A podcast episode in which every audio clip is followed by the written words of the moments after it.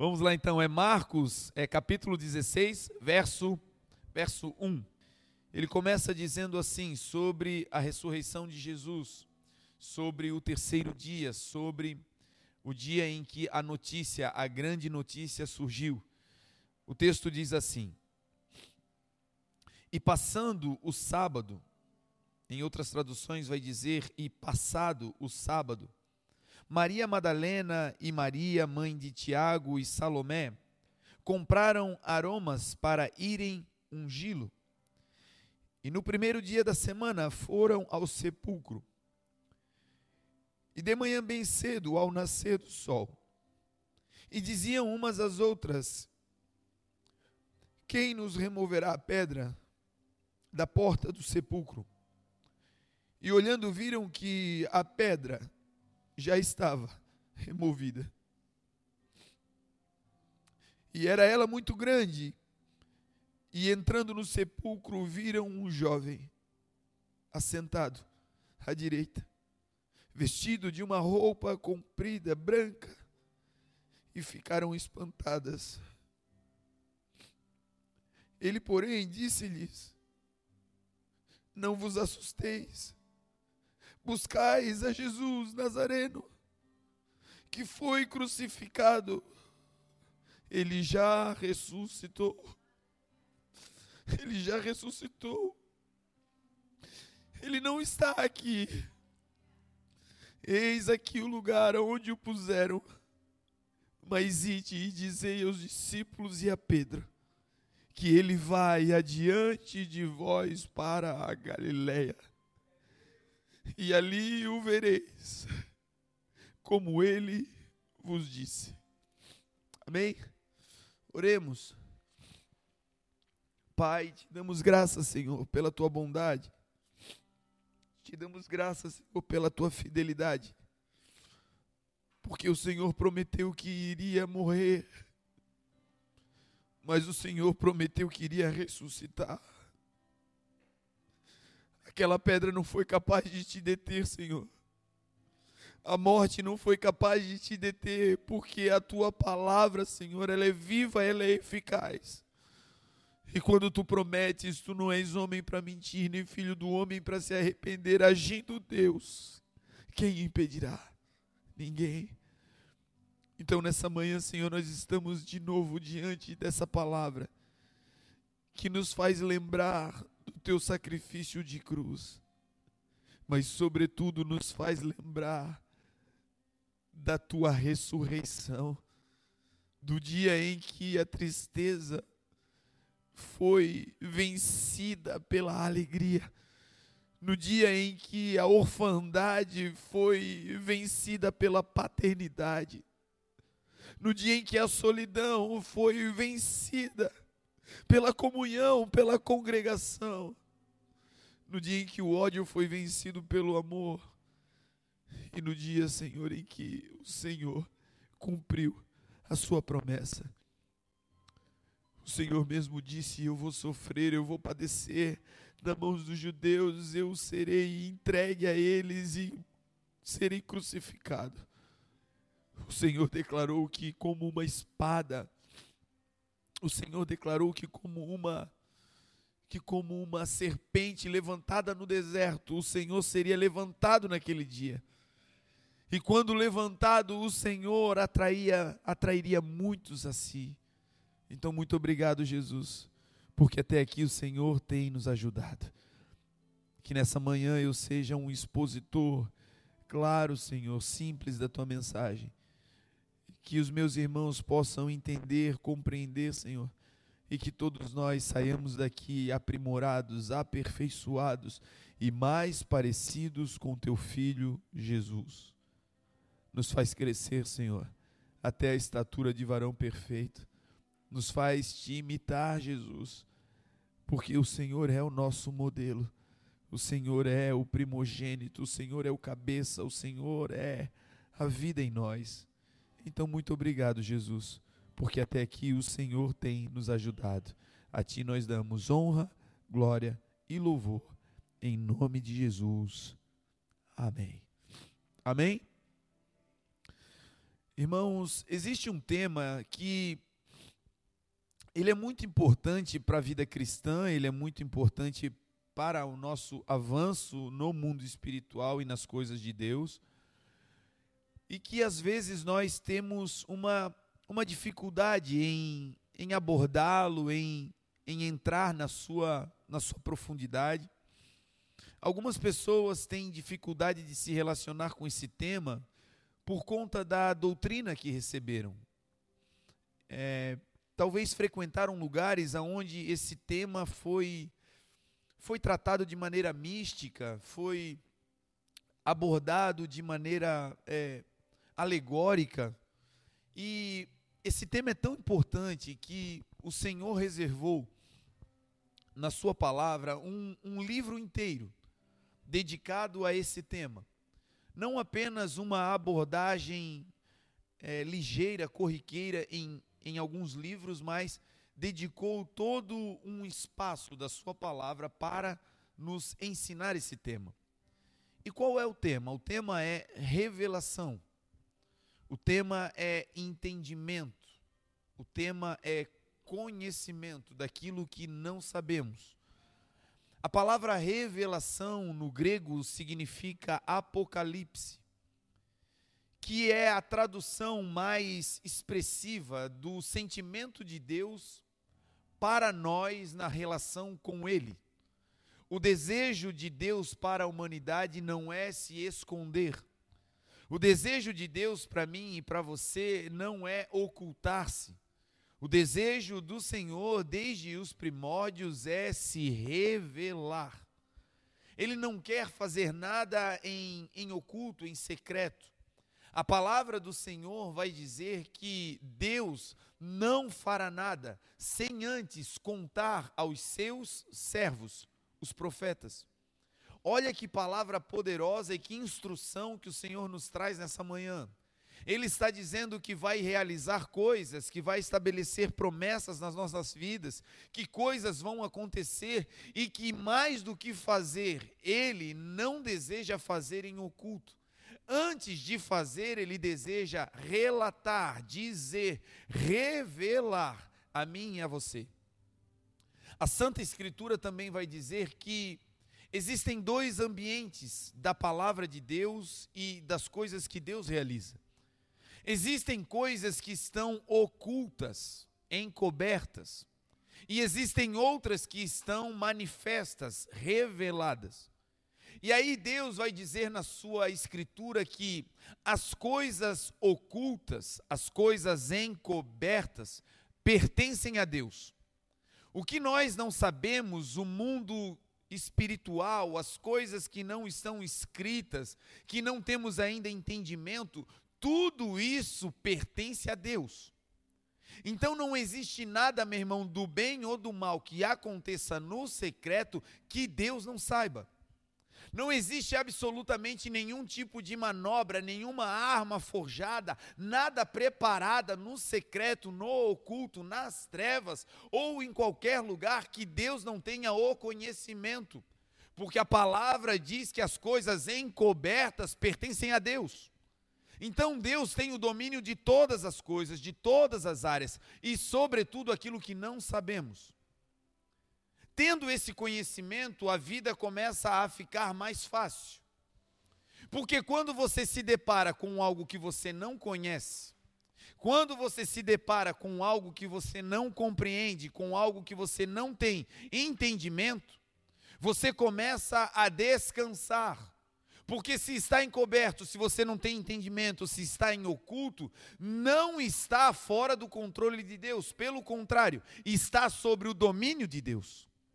Então, nessa manhã, talvez você chegou aqui e tenha desafios, demandas, situações que você precisa vencer, avançar, desafios pessoais questionamentos que você carrega na alma, coisas intrínsecas que você precisa realizar e fazer e que talvez você não consiga realizar por falta de revelação, de conhecimento, de entendimento.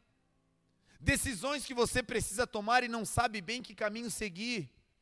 Lugares talvez que você precisa ir e precisa avançar, mas por falta de conhecimento, de entendimento, de revelação, você fica travado achando que não vai conseguir fazer.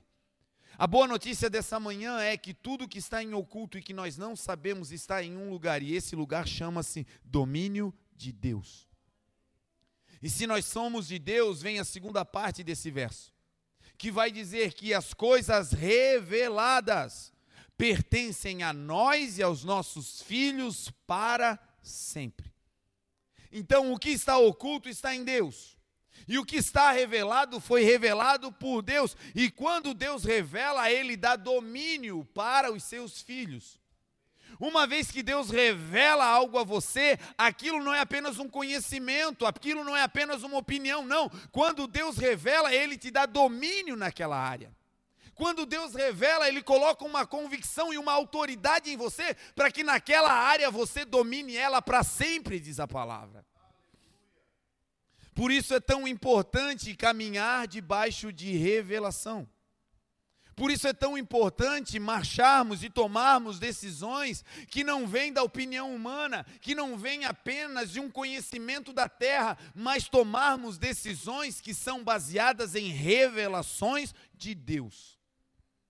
Porque a revelação te protege porque a revelação te estimula, porque a revelação te alimenta, porque a revelação é a presença de Deus.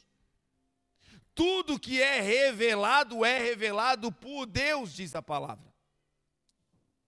A Bíblia vai dizer que não há nada feito em oculto, que um dia não venha a ser manifesto que aquilo que um dia foi dito nos lugares secretos, um dia será declarado e proclamado em público nos telhados.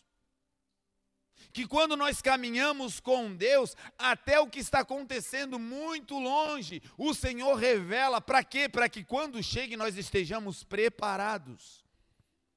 Então a palavra de Deus nessa manhã, ela está vindo para mim e para você como uma instrução e um abrir de portas para dizer: Deus quer te revelar aquilo que você ainda não conhece. A Santa Escritura também vai dizer que a glória de Deus está nas coisas encobertas. Coisas que a medicina, a ciência, os homens, a capacidade intelectual humana não consegue revelar. A glória de Deus está exatamente em dominar essas coisas. As coisas ocultas, as coisas não reveladas, pertencem a Deus. E a glória de Deus está nelas. Mas o texto também vai dizer que a glória dos reis está em tentar desvendá-las. Deus tem coisas que estão com ele no secreto, aonde ele domina mas a glória dos sábios é tentar descobrir aquilo que ainda não sabe. É um Deus que, como um mestre, tem conhecimento que ainda não pode nos dar, mas nos estimula dizendo: cheguem mais perto, porque apesar de vocês não conhecerem agora o que eu estou fazendo, depois vocês entenderão plenamente. Então, meu irmão, a vida com Deus é uma vida de crescimento e de crescimento também nas revelações, no entendimento, no conhecimento. O texto que nós lemos é uma aula prática, empírica, do caminho que se pode fazer e das facetas que esse caminho tem, para que nós possamos chegar à revelação plena, para que nós possamos descobrir, entender, compreender coisas da nossa vida que ainda estão ocultas. Talvez você está aqui e você já recebeu uma palavra. Uma palavra dizendo que você será um missionário, que você será um, um discípulo do Senhor e que Deus vai te levar às nações. Parte da promessa você já sabe. Agora, talvez o que você não sabe é a casa onde você vai morar, a rua onde você vai estar, a nação em que você vai estar, a igreja que você vai congregar naquele lugar, a missão que Deus vai te dar, as pessoas que estarão junto com você. Talvez isso tudo você não saiba, porque são detalhes. E parece que esses detalhes não fazem diferença. Porque são coisas tão minuciosas que, bom, quando chegar lá eu vejo. E o Deus que disse que você vai é o Deus que já sabe aonde você vai morar, com quem você vai estar, em qual nação será, e é um Deus que tem tudo com ele. Se você tentar, ele pode te revelar, diz a palavra. É um Deus que tem o controle da segunda-feira. Talvez aqui ouvindo a mensagem e o teu coração apertado, porque as tuas demandas são urgentes, emergentes e que agora, na segunda-feira, você tem uma grande decisão a tomar. Quem sabe uma grande questão financeira para solucionar. Talvez uma decisão que pode mudar o destino da tua família, ir ou permanecer. E o Senhor também é o Deus da segunda-feira, e aquilo que você ainda não sabe está na mão dele, e se você perguntar sim, ele pode te revelar nessa manhã. Revelação, gente, é algo que muda a história. Características da revelação. Uma das mais fortes marcas da revelação que vem de Deus é que a revelação ela é progressiva. O que você está vendo hoje tem que ser acrescido amanhã. O que você compreende hoje, a revelação que você tem hoje acerca de um tema, precisa ser acrescida daqui a meia hora, 40 minutos, daqui a um dia, daqui a um mês. Revelações que vêm de Deus precisam ser progressivas. A Bíblia conta a história do dia em que o Senhor Jesus estava numa montanha. E ele estava lá orando, clamando, falando com o Pai. Durante aquele dia que antecedeu essa noite, o Senhor Jesus multiplicou pães e peixes. Uma multidão de mais de 10 mil pessoas, segundo historiadores, comeram naquele dia. Ele alimentou a multidão e no final do dia, ele pede aos discípulos, ele ordena que os discípulos entrassem em um barco e que eles atravessassem o mar da Galileia, o mar de Tiberíades, que eles fossem para o outro lado. Os discípulos resistem, e o texto vai dizer que Jesus os compeliu, os impeliu, ou seja, Jesus teve que ordenar, fazer força para que eles fossem, eles não queriam ir. Mas obedeceram a palavra do Senhor, mesmo contrariados. E gente que vai ter revelação é gente assim, que tem no seu coração um desejo de obedecer acima dos seus gostos particulares que quando vai tomar uma decisão tem o seu gosto particular, os seus desejos, tem o seu plano, mas uma vez que descobre o plano e a vontade de Deus, o seu plano pessoal fica em último lugar e a prioridade vira obedecer ao Senhor. Esses discípulos vão ter uma revelação profunda e poderosa, e tudo começa porque, mesmo contrariados, eles obedeceram. Tem coisas, gente, na vida que nós vamos fazer não querendo fazer. Me lembro de um dia em que o Senhor já tinha nos chamado, a, a mim, a minha família, eu e a Grazi, para vida missionária. E quando nós estávamos no Uruguai, na nossa primeira missão, o Senhor, em uma das praças, quando a gente acabou o trabalho, o pastor Bartolomeu, que esteve aqui semanas atrás, nos chamou e disse: Marlon, eu tive uma visão com vocês, vamos orar. E ele orava e, e ele começou a dizer: Deus dá uma instrução a vocês hoje. Deus está dizendo: vocês já saíram do lugar onde vocês estavam, mas vocês estão muito longe do lugar onde o Senhor vai levar vocês. E quando vocês voltarem para o Brasil, Deus manda vocês abrirem mão de tudo que fique na frente das viagens missionárias, porque a partir de hoje o Senhor está fazendo de vocês missionários para as nações. Quando Deus falou comigo na praça, eu já sabia. Deus queria que eu largasse os meus empregos. E, como diz naquela série, eu tinha dois empregos. E aí, na hora eu pensei, bom, de cara eu vou chegar e vou largar o que eu ganho menos. E já vai ser, meu Deus, um ato de fé e de bravura enorme. E o que eu ganho mais, eu vou levando, né, Senhor, até o dia que nós saímos daquela cidade e fomos para uma outra. Quando chegamos numa outra cidade, do nada, ninguém nos conhecia. Demos as mãos para orar com o pastor da igreja e o pastor foi tomado pelo Espírito Santo e começou a falar a mesma coisa. Deus tirou vocês de um lugar, mas vocês ainda não chegaram aonde devem ir e vocês devem abrir mão de tudo que fique na frente das viagens missionárias. O que Deus estava falando ali de maneira recorrente Ele estava revelando qual era o plano dele para nós, para minha casa, para minha família, para os próximos anos. Deus estava mudando a rota com o quê? Com uma revelação. Agora eu tinha uma opção. A opção era voltar para o Brasil e continuar com a minha vidinha mediana. A opção era voltar para o Brasil e me fazer de doido, como que aquela profecia e aquela revelação fosse coisa de homem. Ninguém iria saber. Foi lá no Uruguai, num lugar que ninguém me conhecia, não foi publicamente. Ninguém saberia que eu estaria em desobediência. O Senhor iria tirar minha vida? O Senhor ia acabar comigo? Obviamente que não. Mas eu e a minha casa não viveríamos os sonhos do Senhor. O meu desejo era continuar ganhando dinheiro. O meu desejo era continuar com o meu ministério da pesca. Eu amava a minha lancha, eu amava o meu barco, eu amava. Mas o Senhor tinha outro plano. O Senhor queria me fazer um pescador de outra espécie de peixe. O Senhor queria transformar o meu entendimento.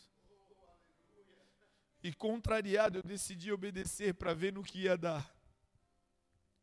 E todas as vezes que, mesmo contrariado, você obedecer, tenha certeza, vai acontecer o que Deus falou, porque Ele não é homem para mentir, nem filho do homem para se arrepender. Quando Ele revela, Ele cumpre, porque Ele é fiel. Voltamos para o Brasil e enfim, comecei a obedecer o Senhor, saí dos empregos e eu pensei, bom, o Senhor mandou eu sair agora, Ele vai sustentar. E o Senhor sempre sustentou, mas não era do jeito que eu esperava. Eu vi as contas se acumulando, eu vi a minha vida financeira entrando em colapso. Eu vi pessoas que faziam parte do nosso métier sumindo porque a nossa condição social mudou drasticamente. E chegou um dia em que todas as nossas reservas bancárias tinham acabado e nós tínhamos uma reserva em casa. E era uma latinha que ficava em cima de um balcão e naquela latinha nós colocávamos o, o troco e ficava ali, e sempre estava cheio, era o dinheiro do pão. E nós fomos usando todos os recursos que tinham e até que em uma manhã, eu fui até a latinha para pegar o dinheiro do pão e, e eram as últimas moedas. Naquele dia à noite nós tínhamos um culto para ir e o Senhor falou: pegue uma oferta. E eu fui lá, peguei umas duas moedas para obedecer, botei no bolso e saí. Quando eu estava na porta, o Senhor disse mais. E aí eu voltei, peguei mais uma, porque mais um já é mais, né, Senhor? E aí, quando eu cheguei na porta, o Senhor disse tudo. Eu falei, tudo não, Senhor, tudo não, não. Tudo já é loucura, o Senhor sabe. Eu não, eu não tenho como viver, eu não tenho salário. Amanhã é do, Senhor, amanhã é domingo, o Senhor sabe, amanhã é domingo. Eu tenho que comprar pão, como é que vai ser? Não, Senhor, tudo não. E aquela luta na porta. Aí a Grazi saiu, eu não conseguia falar com ela porque eu estava naquela guerra espiritual ali, querendo obedecer, e, e, uma luta. E aí, enfim, eu voltei, voltei no impulso. Peguei as latas da moeda e botei no bolso. E o Senhor não falou mais nada. Mas a minha ideia era: eu vou levar, mas chegar lá eu vou puxar só um pouco. E o Senhor que conhece tudo já foi trabalhando no caminho. E eu fui até a igreja pensando: que vergonha que vai ser. Na hora da oferta eu vou soltar minhas moedas no gasofilácio, vai fazer aquela barulheira, todo mundo vai ver. Quando eu chego na igreja, do nada os irmãos prepararam naquele dia para fazer oferta uma cestinha de palha. Eu olhei e falei: Deus está nesse negócio, ó. Pelo menos vergonha eu não vou passar. Aí começa o culto, uma bênção, só alegria. Daqui a pouco o irmão vai para fazer oferta. Eu me lembrei, meu Deus, é o dinheiro do pão, Senhor. Lá começou a guerra.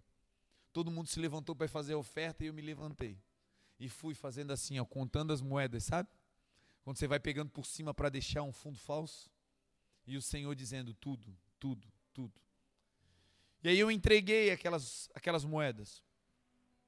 Eu entreguei, irmãos, e voltei chorando. Naquele dia eu não ofertei com alegria.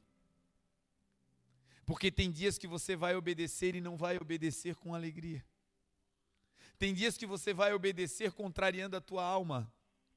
Tem dias que você vai fazer coisas para o Senhor em que a tua mente, o teu coração e o teu corpo estão dizendo não faça. Mas é muito melhor obedecer do que sacrificar, diz a palavra. Fizemos a oferta, entreguei tudo, fui para casa. E só me vinha na cabeça, meu Deus, e amanhã, e amanhã, e amanhã. Você sabia que o teu amanhã pode ser transformado por uma revelação? Você sabia que a tua segunda-feira, amanhã, pode ser a melhor da tua vida, pode ser surpreendente por uma revelação que Deus te der agora? Que uma palavra de Deus nessa manhã pode mudar o teu destino, pode mudar a história da tua família. Eu voltei para casa, a Grazi foi preparar a janta. E eu sentei na escada e comecei a chorar. Comecei a chorar e dizendo, Deus, o que vai ser? Enquanto eu estou chorando, toca a buzina de uma moto na frente da minha casa. A situação estava tão periclitante que um vidro da janela estava quebrado e a gente não conseguia arrumar. Aí, para ver a rua, eu não precisava abrir a janela, eu só abria a cortina tinha um buraco. E aí eu olhava assim. E aí eu vi um menino que há anos atrás a gente tinha ganho para Jesus. A primeira alma que a gente ganhou para Jesus. E estava ele na frente de casa com, com um capacete assim na cabeça erguido. E buzinando e dizendo, Marlon, Marlon. E eu pensei, bom, visita em casa de, de, de crente, de pastor à noite é, é problema. E eu pensei, meu, aconteceu alguma coisa que segurei e saí na corrida. E quando eu cheguei na, no portão, ele estava chorando. E ele estava chorando e ele falou: Marlon, me perdoa. Falei, mano, por quê? E ele disse: Me perdoa porque o Senhor tem falado comigo há algumas semanas. E o Senhor tem dito: Vai lá e abençoa o meu servo. E até hoje eu estava retendo, mas hoje nessa noite algo aconteceu que eu não queria, eu não conseguia mais reter. E eu estou aqui para te pedir perdão e para te dar o que Deus mandou. E ele botou a mão no bolso e tirou um maço de dinheiro amassado, moedas, botou tudo na minha mão. E quando aquelas cédulas, aquele dinheiro tocou na minha mão, o Senhor estava dizendo: se você obedecer a minha revelação, eu vou te sustentar. Não tenha medo. Não tenha medo. Não tenha medo de obedecer ao Senhor, não tenha medo de contrariar a tua vontade, não tenha medo de mergulhar de cabeça, não tenha medo. Nós nos abraçamos, choramos. Eu entrei em casa, compartilhei com a Grazi. E eu entendi que enquanto eu estava retendo, algo do Senhor também já estava retido. E quando eu liberei aquilo que estava liberado, chegou até a minha vida. Talvez nessa manhã você está aqui e o Senhor está dizendo: libera. Libera o perdão para quem você precisa, libera. Libera essa mágoa, deixa para trás, libera. Libera palavras de vida, libera. Tem, quem sabe é deixar um lugar para trás, deixa logo isso em nome de Jesus, libera. Porque quando você faz o que Deus mandou, a revelação se cumpre. Nessa noite o Senhor me deu esse entendimento anos atrás. E depois ele me revelou essa palavra em que os discípulos estavam dentro do barco. Os discípulos obedecem ao Senhor contrariados, mas obedecem. A palavra do Senhor vem para eles dizendo: entrem no barco e atravessem, passem para o outro lado. O texto vai dizer que uma tempestade se forma. Os discípulos vão remando e o vento era contrário. Quando você recebe uma revelação, uma das primeiras marcas de que a revelação que você recebeu é de Deus e que você está no caminho certo, é que você, quando tem uma revelação, vai sofrer oposições. Todo homem de Deus, toda mulher de Deus, todo jovem que tem uma revelação e anda debaixo de revelação, o sinal não é aplausos, o sinal é vento contrário. O Senhor Jesus, quando iniciou o seu ministério, os seus irmãos disseram: se você faz o que faz, sobe para a Judéia, vai lá para Jerusalém e te manifesta, porque ninguém faz os sinais que tu faz e deseja ser conhecido e faz essas coisas em oculto, manifesta-te. E o texto vai dizer que nem os irmãos de Jesus criam nele. E o Senhor Jesus diz: Vão vocês, subam vocês, porque o tempo de vocês sempre está pronto. Mas eu não vou porque ainda não chegou a minha hora. Quem anda debaixo de revelação sabe a hora certa de se mover. Não se move por pressão, não se move por dívidas, não se move por tribulação, não se move por opiniões, não. Quem anda por revelação se move no tempo daquele que revela, no tempo de Deus. E aí os discípulos entram na tempestade e, obedecendo o Senhor, eles encontram vento contrário. O que fazer diante de oposições? Alguns, diante de oposições, viram o barco e usam o vento que era contrário ao seu favor, porque a vida fica mais leve. Mas se você vira o teu barco para estar a favor do vento do mundo, você se contrapõe à revelação de Deus para a tua vida. E aí você precisa decidir ou evento contrário obedecendo à revelação, ou evento a favor se afastando da promessa. Que nessa manhã nós possamos tomar juntos essa decisão. Ainda que o vento seja contrário, ainda que as águas estejam revoltas, ainda que a crise financeira se abata, ainda que nos falte subsídios palpáveis, visíveis, para dizer está dando certo. Nós temos uma palavra guardada no coração, aquele que prometeu, ele disse: Ainda que uma mãe se esqueça de um filho que amamenta, eu, o Senhor, o teu Deus, jamais me esquecerei de vocês. Aquele que começou a boa obra em nós, ele haverá de completá-la até a vinda do seu filho Jesus. Os discípulos começam a remar, diz o texto. Quando eles estão remando, o cansaço vem. Um dos evangelistas vai dizer que eles estavam fatigados, cansados, extenuados de remar, porque o vento era contrário. Olha a decisão que os discípulos tomaram. Olha a decisão que, diante de uma revelação, os homens e mulheres de Deus devem tomar. Tem vento contrário? Tem mas é a direção que Deus mandou, então eu vou continuar fazendo. Talvez hoje o teu emprego não esteja dando todo o lucro que você espera mas foi Deus quem te deu, foi uma revelação de Deus, é uma promessa do Senhor. Não jogue isso fora, permaneça, porque chegará um tempo em que a vereda do justo é como a luz da aurora, que vai brilhando, brilhando, brilhando até se tornar dia perfeito. Vai chegar uma hora que o que ele prometeu vai acontecer, porque ele não é homem para mentir, nem filho do homem para se arrepender. Quando ele fala, ninguém pode impedir. Os discípulos entram e decidem: nós vamos remar. Eles enfrentam a oposição por causa da revelação que receberam para obedecer. E o que acontece com quem enfrenta o vento contrário é que uma hora cansa.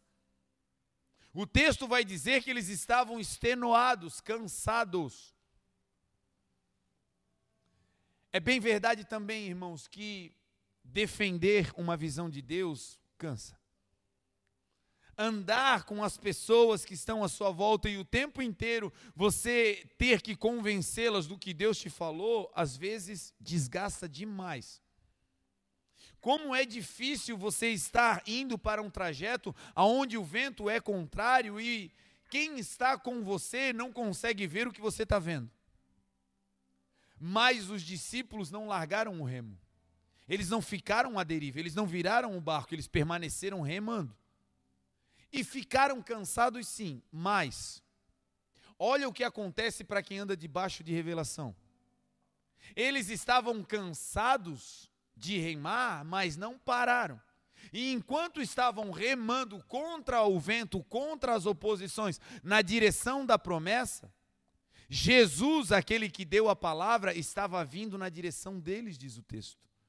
Você está indo na direção que Deus mandou, Deus está, você está fazendo o que Deus te orientou, as pessoas em volta não estão entendendo bem, o vento é contrário, você está até cansado, mas não largou o remo. Se você não largou e continua remando com a tua pouca força, a palavra do Senhor é: Eu sei que você tem pouca força, mas não negou o meu nome. Eis que eu ponho diante de ti uma porta aberta que ninguém pode fechar. Ha. Enquanto você rema, mesmo cansado, o Senhor olha e diz: Isso me atrai, eu vou atrás de você.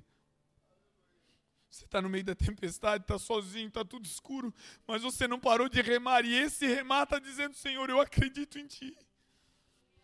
Ainda que ninguém mais acredite, ainda que eu não tenha nada para dizer, está dando certo. Aqui dentro eu carrego uma palavra, uma chama viva que não se apaga. Eu vou te obedecer, e a revelação que tu me deu um dia vai se cumprir.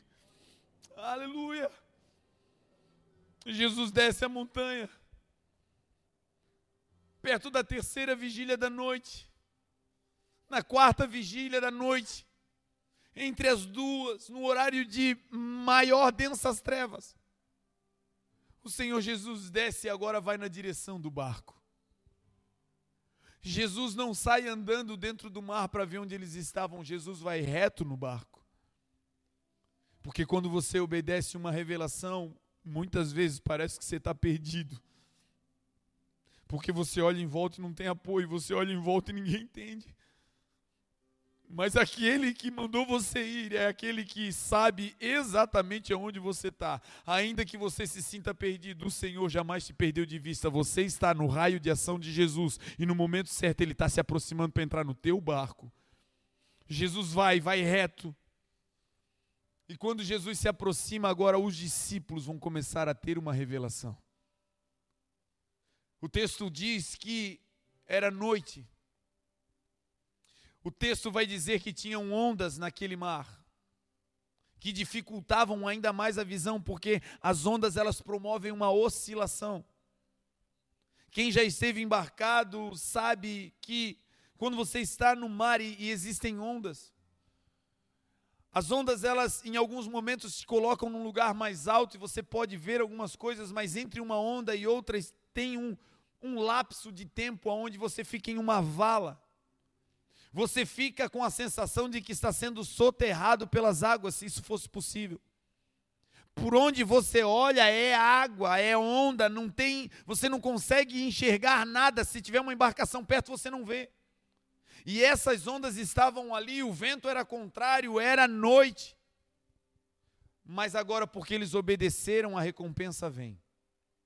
O caminho que nos leva à revelação começa com obediência. Por obedecerem, agora eles vão ter uma revelação. Eles vão ter a maior revelação que um homem e uma mulher de Deus pode ter na vida. É um dia ver o Senhor. É um dia ter uma experiência de ter um toque de Jesus. É um dia estar em um ambiente onde o Senhor Jesus vai se revelar. Você já pensou um dia ver o Rei da Glória? Já bateu no seu coração esse desejo de um dia ver Jesus face a face? Não lá na glória, mas ainda nesse tempo, um dia ter um encontro com Jesus. Pessoas no Oriente Médio estão tendo esses encontros e os relatos vão se multiplicando. Gente que está indo para a forca, mas não nega o Senhor, e que antes de ir relata visões de céu aberto vendo Jesus. Pessoas que estão fugindo de nações perseguidas, em geladeiras com porta aberta, vivendo dentro de, de balsas feitas artesanalmente em mar revolto, e que muitas vezes a embarcação sofre um naufrágio, eles desmaiam, caem na água e são levados como mortos, e na praia acordam, e quando acordam vão testemunhar de que viram o Senhor, de que alguém os ajudou no meio daquele caos. Porque o Jesus que andava sobre as águas lá continua tendo poder para andar hoje, meu irmão. O Jesus que curava lá atrás tem poder para curar hoje. O Jesus que revelou lá atrás é esse que está dizendo: abre os seus olhos espirituais. Eu quero te mostrar o teu futuro, que é um futuro de bem, de paz, grandioso e não um futuro mau. Esses discípulos estão dentro do barco e agora eles vão ver Jesus. Jesus vem se aproximando. E eu comecei esse ápice, esse apêndice da ministração para dizer que a revelação é progressiva. Quando eles veem Jesus pela primeira vez, eles vêm de longe. E vendo de longe, eles já estão tendo uma revelação. Alguém está lá. Entretanto, porque era de longe, porque era a primeira revelação, eles disseram que o Senhor era um fantasma era Jesus, era o Rei da Glória que vinha para salvar, mas debaixo de um cansaço, no meio da tempestade, eles confundiram o que estavam vendo. Porque é possível homem de Deus, mulher de Deus, às vezes se confundir. É possível homem de Deus e mulher de Deus às vezes errar. É possível às vezes achar que era de um jeito, porque era a primeira visão, estava longe, estava turvo mas a visão precisa ser progressiva, ela precisa ir crescendo, e olha o que vai acontecer no barco. Jesus vai se aproximando e a visão vai clareando. Assim é comigo e com você. O que nós conhecíamos de Jesus no dia do nosso encontro é muito diferente do que sabemos hoje, porque hoje ele já está mais perto do que naquele primeiro dia. Hoje o que você pode depositar de esperança nele foi acrescido, porque a revelação te trouxe isso, ela foi progredindo e hoje você já vê as coisas de maneira mais clara. Jesus vai se aproximando e quando a revelação aumenta, você vai tendo mais certeza daquilo que Deus mandou fazer. Agora não era apenas uma visão como que de um fantasma. O texto diz que agora, na progressividade da visão, eles também escutam a voz de Jesus. Porque assim é a revelação. Primeiro começa com uma imagem. Primeiro começa com o desenho da bandeira. Primeiro começa com, com a visão da casa, da empresa. Primeiro começa com a visão do instrumento. Primeiro começa com a visão. E depois que o Senhor dá a visão, Ele vai falar. O Senhor Jesus, naquele dia, na progressividade da visão, primeiro se mostrou. E de longe não foi suficiente para que eles identificassem. Então o Senhor se aproxima, e ao se aproximar, o Senhor fala. A visão do Senhor sempre vai estar alinhada com uma palavra de Deus. Deus nunca vai te mostrar algo que é dele que se contrapõe ao que ele disse. O que ele disse e o que ele te mostra serão iguais porque em Deus não há sombra de variação, diz a palavra. E o que Jesus fala no meio da tempestade? Jesus não dá uma rota para eles. Jesus não diz para eles fazerem uma, uma manobra com o barco. Jesus não dá uma instrução técnica. O que Jesus diz? Jesus começa se identificando que é tudo que a gente precisa para confiar na visão. Para que você saiba que esse sonho não é da tua cabeça. Para que você saiba que esse desejo que ele colocou aí não é uma soberba, uma coisa doida da tua alma para que você saiba que essa coisa que está borbulhando aí dentro, essa, essa insistência que você tem, muitos já disseram, larga isso, vai fazer outra coisa, mas você não consegue, por quê? Porque lá no fundo tem uma convicção dizendo, isso que você está vendo, foi Deus quem mostrou. E como é que Deus mantém essa convicção acesa quando ele fala? E o que Jesus disse? Ele disse para ele: Sou eu. Simples, mas basta. Se esse sonho que você tem, o Senhor nessa manhã te disser, sou eu quem estou fazendo, fui eu quem deu, você vai até o fim, porque uma palavra de Deus dizendo que foi Ele que fez, basta. E ele diz: Sou eu. Esse sou eu é tão pequeno, mas é tão poderoso.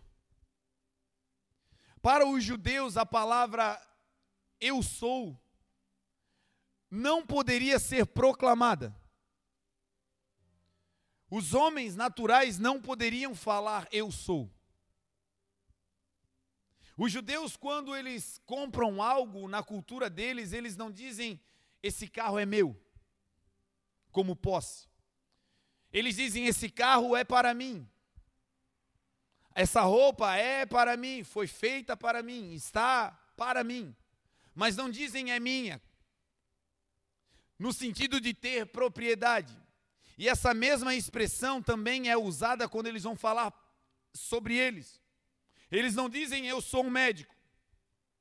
Esse eu sou para eles é algo poderoso. O que significa eu sou? Foi aquilo que Moisés escutou na sarça. Foi quando ele teve um encontro com Deus na sarça que ardia, mas não se consumia. Ele perguntou: Senhor, quando eu for lá e falar da visão que o Senhor me deu, e eles vão me questionar, porque é isso que acontece quando alguém tem visão. Vai ser questionado. E os questionamentos são normais, porque o que Deus te mostrou, muitas vezes não tem ninguém para ver junto. Porque a visão é particular, é individual, ela vai englobar uma galera, mas Deus dá para um, na maioria das vezes. E você tem que marchar debaixo dessa convicção. E Moisés perguntou: Senhor, quando eu disser que tu me enviou, o que é que eu vou dizer, Senhor? Qual é o teu nome? E o que Deus disse? Moisés, quando tu chegares lá, digas que o grande eu sou te enviou. Quando Jesus estava dizendo eu sou, ele estava dizendo eu sou Deus. Foi a mesma coisa que Jesus disse no Getsemane, quando foram procurar Jesus e foram prender Jesus, os soldados começaram a, a procurar quem era, e o Senhor Jesus se apresenta e diz: A quem vocês procuram? E eles disseram: A Jesus de Nazaré. E Jesus disse: Sou eu. E quando ele diz sou eu, a Bíblia diz que um temor caiu em todo mundo, até os soldados caíram por terra. Porque ele estava dizendo: Eu sou Deus. E se tem algo que vai dar convicção para que a gente vá até o final na realização da visão que Deus nos deu, é saber que Deus está conosco. É saber que Deus está nos casamentos, é saber que Deus está na tua família, é saber que Deus está nessa empresa, é saber que Deus está no teu ministério, é saber que o eu sou que deu a visão, ele não se desfaz, ele é eu sou o eterno, de eternidade a eternidade, ele é Deus. Essa visão não vai voltar para ele vazia sem antes cumprir aquilo para o qual ela foi enviada, meu irmão e minha irmã, vai dar certo, permaneça. E aí o texto diz que Jesus fala: Eu sou, sou eu, dizendo a grandeza que ele tem. E segundo, toda palavra que vem de Deus no final ela vai te acalmar. E ele termina dizendo: Sou eu, não temam. Não tema, meu irmão, se as ondas estão grandes. Não tema, minha irmã, se você está com uma oposição violenta na tua casa, na tua família. Não tema para se defender a tua fé, meu irmão. Você talvez seja o único da família que crê e, uma oposição ferrenha se levanta contra a tua fé. Você hoje está entendendo que a revelação é progressiva e se você permanecer, você vai receber uma palavra e a palavra de Deus vai confirmar dizendo essa visão veio de mim e depois ele vai dizer então se veio de mim te acalma, porque não é mais você quem faz. Quando Jesus manda fazer, é ele quem está dando o poder para que aquilo se realize. O Senhor diz: "Sou eu, não temas". E quando ele fala, a presença já está tão perto a visão já evoluiu tanto que quando ele fala, os discípulos conseguem agora conversar com Jesus. No começo estava longe, a visão era um fantasma. Agora a visão se aproxima, eles falam e conseguem ouvir a voz. Agora a visão está tão perto que eles conseguem responder. E agora está tão perto que um deles decide: Eu vou sair do barco, Senhor, se és tu, deixa eu ir ter contigo. Esse é um outro ponto especial para quem deseja viver a revelação de Deus para a sua vida. Vai ter um momento que para essa revelação que Deus te deu acontecer, para que esse projeto saia do papel, para que essa viagem aconteça, para que essa missão decole, para que o teu ministério flua, para que o que Deus falou que vai acontecer definitivamente aconteça, vai ter uma hora que você vai ter que sair do barco. Sair do barco significa deixar a zona de conforto o lugar mais seguro que tinha na tempestade era dentro do barco. Mas aquele que vai ter a revelação plena do que estava acontecendo foi o único que decidiu sair do barco. E agora, sair do barco é um outro processo. Primeiro, abandonar a zona de comodidade. Abandonar as áreas, as estações da nossa vida que geram em nós paralisia. Dentro do barco, vento contrário tempestade. Sabe qual era a progressão daquele barco? Quase nula. Eles estavam progredindo muito pouco, o barco estava quase parado. E a vida de alguns de nós, durante um período, é assim, paralisada. Você olha e diz: Meu Deus, já era para eu estar fazendo isso. Meu Deus, essa porta já era para estar aberta. Meu Deus, já era para eu estar naquele lugar. Meu Deus, parece que está travado, parado, estancado. Agora, se você está estancado fazendo o que Deus mandou, permaneça. Talvez você não está vendo todo o lucro da empresa, mas a empresa está aberta, permaneça, glória a Deus. Talvez você ainda não está sendo pregador das multidões, mas você está pregando, permaneça, você está afiando a espada, permaneça. Talvez você ainda não está lá na Europa, onde Deus falou que você vai fazer missão, onde você vai morar, mas você está aqui em Blumenau, está fazendo a obra de Deus, permaneça. E aí, de repente, a palavra vem. E quando a palavra vem, uma hora nós vamos ter que colocá-la em prova. Eu me lembro que quando Deus deu a palavra, no final da visão do pastor Bartolomeu, do outro irmão lá no Uruguai, foi: Deus está começando o ministério internacional de vocês. Aquilo para mim caiu com um glamour que eu digo: Uau! Nações! Uau! E aí voltei para casa, começou a vida dura, a realidade. A falta de, de, de recurso financeiro, a vida árida Dificuldade, meu irmão. E aí chegou um dia que eu tive que decidir, sentei na frente do dono do colégio. E ele falou, Marlon, o que você quer? Eu falei, eu vou ter que sair do trabalho. E ele falou, por que você está fazendo isso? Falei chorando, eu falei chorando. Eu não tenho como te responder e te explicar agora. Mas eu estou indo para uma outra missão. E ele falou, mas isso vai dar certo? Eu falei, vai dar certo. Me tremendo todo. E ele falou: Eu não vou te demitir. Eu vou deixar tua vaga aqui e se der errado você volta. E aí eu me senti honrado com aquilo. Eu falei: Tá, tá bom. Durante dois anos eles ficaram pagando todos os meus impostos, os encargos de funcionário, como se eu estivesse trabalhando e eu fazendo missão. Mas o tempo inteiro ficava: Pô, se der errado eu volto. Um dia eu cheguei ao ponto de dizer, Senhor, eu vou voltar da aula, eu vou continuar fazendo a missão, mas eu vou voltar, Senhor, eu não aguento mais essa escassez, eu não aguento mais, Senhor. O Senhor disse que seriam milhares, o Senhor disse que seriam nações e é só eu, a graça e uma mochila e eu não consigo mais sustentar minha família, Senhor, eu vou voltar. Eu tenho uma profissão. E aí o Senhor me deu uma instrução, agora você vai lá e se demite. Corta todo o vínculo. Fecha a porta Faz como Eliseu, que tocou fogo nos gados, tocou fogo nos carros. Quando deu errado, não tinha para onde voltar. Vai ter uma hora, meu irmão, que você vai ter que provar a visão que Deus te deu e a palavra que o Senhor te deu pulando fora do barco. Ninguém mais vai nesse momento. É você, Deus e a palavra que Ele te deu. Mas se foi Deus e foi, Deus te prepara, porque quando você sair, você vai ter a maior experiência da tua vida. Quando Pedro sai, ele pisa nas águas da tempestade as águas que estavam entrando dentro do barco, as águas que estavam fazendo a agitação acontecer, as águas daquele temporal. Só que debaixo de uma revelação, até as águas da tempestade que eram contrárias, agora servem de piso sólido para você chegar mais perto de Jesus. Ele desce piso e começa a andar sobre as águas. E esse é o estágio do, da revelação que alguns já estão. Tua empresa já está aberta, você já está fazendo missões, você já toca, você já prega, você já tem a tua família, é parte da visão que Deus te deu.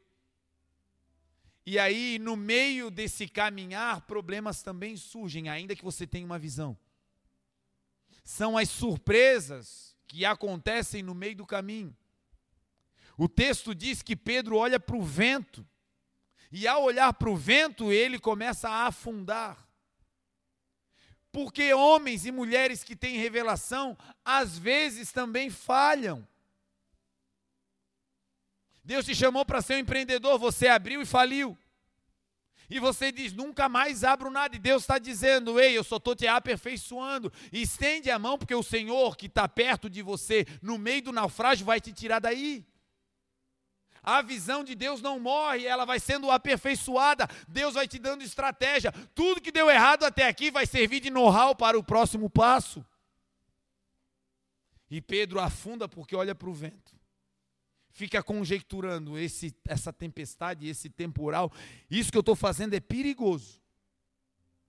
Porque quando você sai, você sai no impulso, sai na vontade. Você pega as moedinhas dizendo, eu vou fazer. Mas quando chega na hora de depositar, quando chega na hora de sair do barco, quando chega na hora de sair da empresa, quando chega na hora de dizer não às coisas que te roubam da presença para que você mergulhe na visão, quando chega na hora dá medo. E ele começa a naufragar, começa a afundar. E aí ele pede para Jesus, aquele que tinha dado a visão: Senhor, me ajuda. E esse é o ponto nessa manhã. Eu creio que eu estou falando para homens e mulheres que já têm uma visão gente que sabe exatamente o que precisa fazer, mas que por conta das tempestades se sente afundando,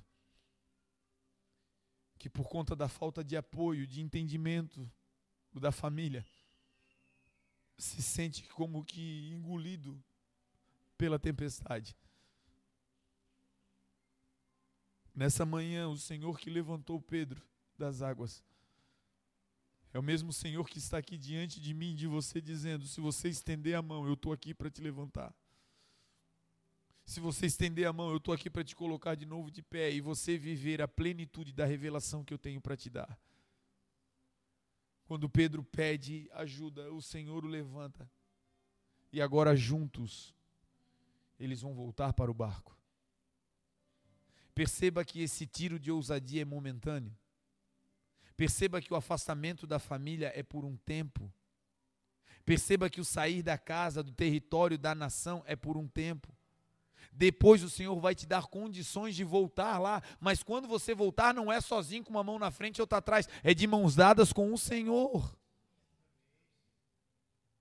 A volta vai ser dizendo quantas experiências você teve lá, como você foi transformado no meio desse temporal como você foi cheia do espírito de revelação naquele ambiente.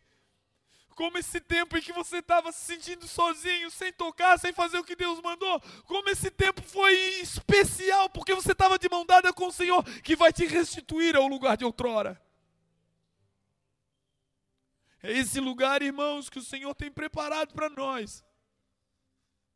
Esse lugar de revelação, de entendimento e de viver as promessas dEle.